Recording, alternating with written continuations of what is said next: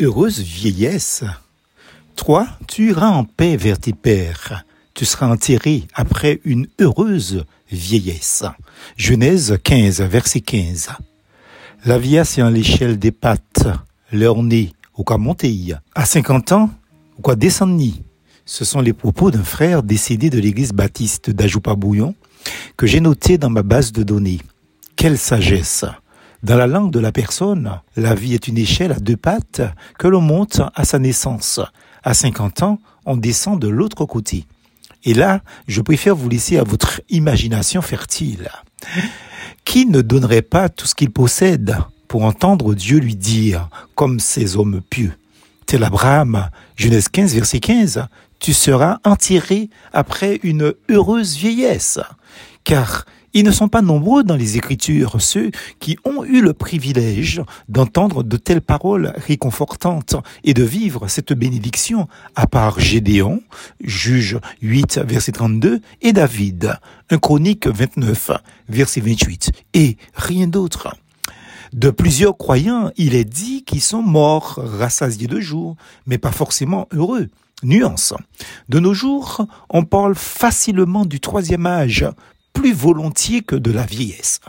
Je me suis interrogé à savoir à quoi correspond le troisième âge ou quand on est regardé comme faisant partie de cette catégorie de personnes. À l'origine, cette expression désignait l'âge de la retraite, c'est-à-dire entre 50 et 65 ans. Cependant, il est différent d'un pays à un autre et l'ensemble des gens le repousse à 65 ans. Le vieillissement de la population dans les pays dits développés remet en question cette définition, comme si l'on voulait exorciser le spectre. Je ne vois pas pourquoi on craint d'appeler les choses par leur nom. Je sais bien que le mot vieillesse effraie plus d'un. Devenir vieux dans le monde d'aujourd'hui, c'est difficile. Il ne suffit pas de savoir, il faut pouvoir. Vieillir pour beaucoup, c'est être réduit à l'inaction, à la solitude, au dénuement, à l'hospice, la maison de retraite, ou pour enjoliver les choses, allez, on va dire un EHPAD, c'est-à-dire établissement d'hébergement pour personnes âgées dépendantes. Pourtant, il suffit souvent d'un peu d'aide pour que leur vie reprenne des couleurs. Il ne suffit pas de donner aux personnes âgées des moyens de vivre. Donnons-leur aussi des bonnes raisons de vivre près de nous et avec nous. La vieillesse n'est pas une chose abominable, c'est une aberration de penser ainsi. La vie est faite de différents âges, tout comme les quatre saisons par exemple. Bien sûr, ce serait plus amusant d'avoir toujours 20 ans jusqu'à la mort, mais on ne peut pas éviter la vieillesse, c'est un fait certain, sauf accident mortel. Le tout est d'en faire une période agréable et utile. Aujourd'hui, est-ce possible? Avez-vous bien dit utile et agréable la vieillesse? Si, si, c'est bien ce que j'ai dit. Utile pour le royaume de Dieu, utile pour l'Église universelle et locale, utile pour les serviteurs de Dieu, utile pour la jeune génération qui a besoin d'intercesseurs et de conseillers expérimentés de la vie.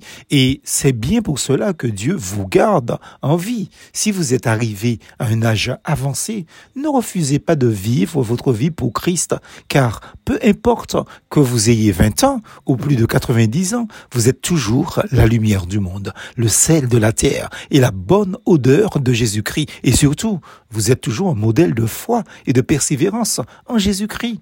Prenez du temps avec le Seigneur et soyez disponible pour le Saint-Esprit qui vous inspirera dans vos prières. Mais continuez de vivre jusqu'à votre dernier souffle. Voici dit votre Dieu, jusqu'à votre vieillesse, je serai le même. Jusqu'à votre vieillesse, je vous soutiendrai, je l'ai fait et je veux encore vous porter, vous soutenir et vous sauver. Ésaïe 46, verset 4. Quant aux retraités de demain, ceux qui passent leur temps à attendre les vacances, bientôt viendra votre tour d'être entièrement disponible dans les mains de Dieu et pour sa gloire. La retraite n'est pas la cessation de la vie, ni l'arrêt d'activité, c'est une dimension nouvelle pour servir plus intensément et autrement le royaume et la justice de Dieu et se rendre utile, mais différemment. Je vous dédie à vous nos aînés dans l'âge et peut-être dans la foi, cette parole de David qui a béni l'Éternel toute sa vie, disant, Mon âme bénit l'Éternel, c'est lui qui rassasie de bien ta vieillesse, qui te fait rajeunir comme l'aigle. Psaume 103, verset 5. Soyez en paix et demandez au Seigneur de vous faire vivre une heureuse vieillesse comme Abraham, Gédéon ou David. Alors, heureuse vieillesse? C'est vous qui voyez. Plus fausse en Jésus.